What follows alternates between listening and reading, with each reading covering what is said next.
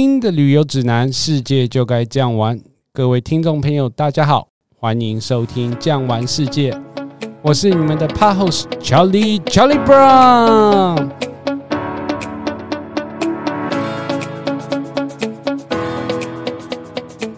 好，今天我们要探讨的主题是纽西兰。首先欢迎我们的来宾雪儿姐。Hello，Kara，大家好，我是纽西兰的专业领队雪儿，欢迎来到长白云的故乡纽西兰。雪儿姐呢，其实也是有三十年以上的国际领队经验，可以算是一个纽西兰的旅游达人。因为雪儿姐在纽西兰有超过百次以上的带团经验。那可以请雪儿姐先帮我们简单的介绍一下纽西兰吗？好的，首先大家一定很好奇，纽西兰是南方未知的大地，在全世界南半球是倒数第一个被找到的国家。面积呢，二十七万零五百三十四平方公里，比日本和意大利小一点点，又比英国稍微大一点点，大约是我们台湾面积的七倍大。它的人口呢，大约五百多万人啊，比台湾的人口大约是五分之一的左右。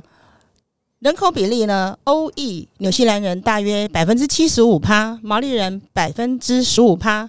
牙医的纽西兰人呢，大约十二趴。那这个国家有一个很有特色的地方，就是动物比人多，是骑在羊背上的国家，所以它第一名是绵羊，一个人要管十头羊，大约有四千五百万头的绵羊；一个人管两只牛，大约有一千万头的牛只。第三名是鹿，第四名是羊驼。那纽西兰呢？如果说大家在网络上常常有看到，它是有这个“活的地理教室”这个称号，那这个称号是怎么来的呢？主要是呢，这个国家是一个一世独立的一个单独的岛屿，跟澳洲隔着塔斯曼海相差一千五百公里。全国分为南北两个岛，北岛呢有火山、湖泊、瀑布、温泉，所以呢，北岛有很多的湖泊呢都是活口湖。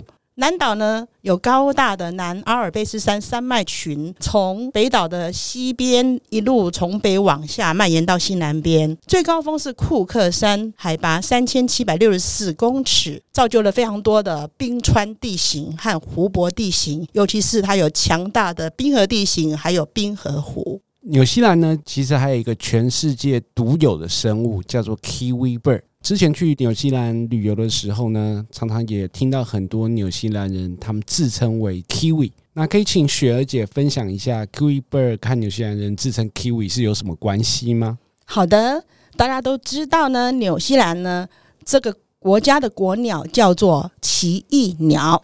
那纽西兰有一种很厉害的水果叫做奇异果。事实上呢，奇异果是来自于四川的猕猴桃。英文叫做 Chinese gooseberry，好像是养鹅的哈。大陆那边很酸很难吃，但是因为纽西兰丰富的资源，土地特别肥沃，养出来种出来的奇异果特别肥大好吃。然后这个很好玩的一件事就是，奇异鸟是不会飞的鸟，除了头跟脚之外，你看它圆圆的形状，还有它的羽毛的颜色，像不像奇异果？非常的像，对，就是因为这样子，颜色很像，一样圆圆的，很可爱，那又符合纽西兰低调的个性，所以他们就自称 Kiwi。所以说，Kiwi 只是因为说他们的生活形态很类似，所以他们才自称 Kiwi。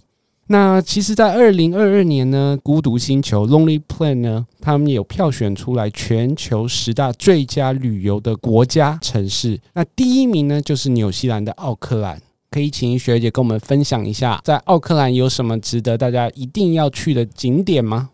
首先呢，一定要跟大家稍微介绍一下奥克兰这个城市呢，连续十年呢被评为最适合人类居住的城市。在西元两千零六年是第五名，二零一四年是第三名，二零二一年今年被评为第一名。你就可以想象它的居住环境是特别的好，它拥有温带海洋性气候。全年不会下雪，平均气温大约十五到二十度，还有丰富的海洋资源、天然良港。所以呢，奥克兰就算不是纽西兰的首都，也是人人都很向往居住的城市。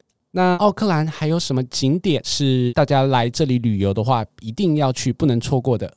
奥克兰既然呢是所有人最向往居住的城市，一定有它迷人的地方。它在一九九七年的三月三号呢，落成了一个地标性的建筑物，是大洋洲最高的建筑物，高三百二十八公尺，就是要赢过它的大老哥雪梨塔三百零五公尺。这个天空之塔呢，它是一个娱乐城，里面有两个赌场，还有餐厅，而且呢，可以坐高速电梯到最上层，就看到整个奥克兰的全景。来到奥克兰，一定要上去好好的享受一下 Casino 看全景。那除了在这里的话，因为北岛有那么多丰富的火山地形，推荐呢近郊的伊甸山有一个天宫的饭碗修火山，直径五十公尺的伊甸山，可以在那边看夜景，非常的棒。那奥克兰呢，刚刚有介绍过，它有很棒的海洋资源跟天然良港，所以呢，在海边的滨海公路旁边有一个很棒的凯利达顿水族馆，也是您必须造访的地方。它建在一个废弃的下水道下面。它是北岛最大的水族馆，也是世界上最大的南极企鹅中心，还有南极的探险生态馆也在里面哦。刚刚介绍的大部分好像都是天然景观，那它有没有什么值得我们造访跟人文比较有相关的呢？有的，在奥克兰市区有一个奥克兰 Domain，就是奥克兰的中央公园，里面坐落了一个很棒的奥克兰战争博物馆。来到这里可以享受美丽的公园，还可以到里面参观毛利文化，还可以到二楼看看火山爆发的一天，好好的体验一下地震的感觉，甚至呢还有海洋生态的介绍，值得您这边花半天的时间好好的旅游。讲到纽西兰的话，其实会让我联想到一个电影《魔戒》，它有很多场景都是在纽西兰取景的。那可以请雪儿姐跟我们分享一下，有哪些景点是我们在电影里看到是在纽西兰的吗？有，在电影里面呢，其实全纽西兰的南岛、北岛都有很多魔戒的拍摄场景。以北岛来讲，首推在罗托鲁瓦车程差不多两个小时左右的马塔马塔这个城市哦，里面有一个叫哈比村的地方，它是魔戒人哈比人的故乡夏尔小镇。大家有没有看过电影里面有个袋底洞，就是在哈比村里面拍摄的。当时呢，这个农场的地形特别有意思，高山上上下下。那他的大导演皮特杰克森跟他租的时候，农场主人说：“当你拍摄完，一定要恢复原状。”后来因为太漂亮了，第二集要演的时候呢，农场主人的租约就规定，拍摄完请不要恢复原状，开始收门票。那除了哈比村之外，还有什么其他的景点是值得我们造访的呢？还有一定要想到了，刚刚讲到哈比村，然后这个哈比人呢，末日火山呢是一个必去之点。为什么要带着魔戒去丢到末日火山？那末日火山刚好就是在罗托鲁瓦的，沿着八十五号公路再往前开两个小时左右，就可以去看看末日火山。还有咕噜抓鱼的地方，还有毛利人的圣山，就是在东加里罗国家公园里面可以看到。那学姐刚刚有提到毛利人，还有提到罗托鲁瓦，那他们是有什么关联呢？哦，罗托鲁瓦呢是位于奥克兰郊外，往东开三个小时车程的地方。在当年呢，没有汽车的阶段，人家开着马车三天三夜，就是为了去罗托鲁瓦泡汤。因为毛利人的大本营为什么会选在罗托鲁瓦？就是因为他们是逐地热而居，在那里有丰富的火山资源、丰富的温泉，所以在那里我们可以除了去泡汤之外呢，还可以去毛利文化村看那个间歇泉，还有活体奇异鸟，可以让你亲自感受一下到底长得什么样。甚至呢，还有一个怀欧陶普地热公园，也是非常值得去看看什么叫做魔鬼的画盘。除了罗托鲁瓦、哈比村、东加里洛之外。哦，还有一项东西是在纽西兰非常有名的，也就是萤火虫。那南岛和北岛都可以看萤火虫吗？是的，在纽西兰呢，他们的萤火虫真的非常的特殊，它的学名叫做 glowworm，中文呢你可以翻成蓝光萤火虫，不会飞，跟我们北半球看到的灰金钩是不一样的。我推荐呢，北岛可以去威土摩。从罗托鲁瓦开车大概一两个小时到那边呢，可以用走路的方式欣赏洞内的钟乳石，非常非常的丰富的图样。你可以想象它是一只奇异鸟，可以想象它是一只大象，在里面高歌一曲都可以。最后再换小船啊。那南岛的部分呢，我推荐大家呢可以去蒂阿闹萤火虫洞。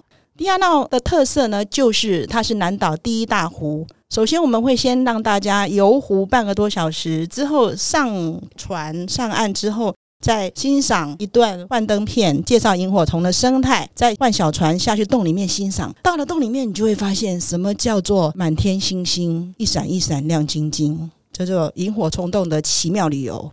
讲到这里，其实我很好奇，纽西兰人呢，他们平均的收入是多少？在纽西兰呢，很奇怪呢，他们的薪水不是月薪，而是周薪。出门呢，只带 debit card。他们一般的平均中位数的收入呢，一周差不多是一千一百块的纽币。那如果是 GDP 呢，以平均年薪来讲，大概是四万九千纽币，和台币大约是一百多万。其实呢，就比英国母国少一点点而已。它是蛮会赚钱的一个国家，所以物价也稍微贵了一点点。那他们也不习惯带钱出门，都是一叫塑胶货币。所以出门去超市买东西，他们不流流行说印一张纸让你签名，就是打四个字的 PIN 码。请记得去纽西兰玩，先跟银行申请好你的信用卡的四个 PIN 码就可以了。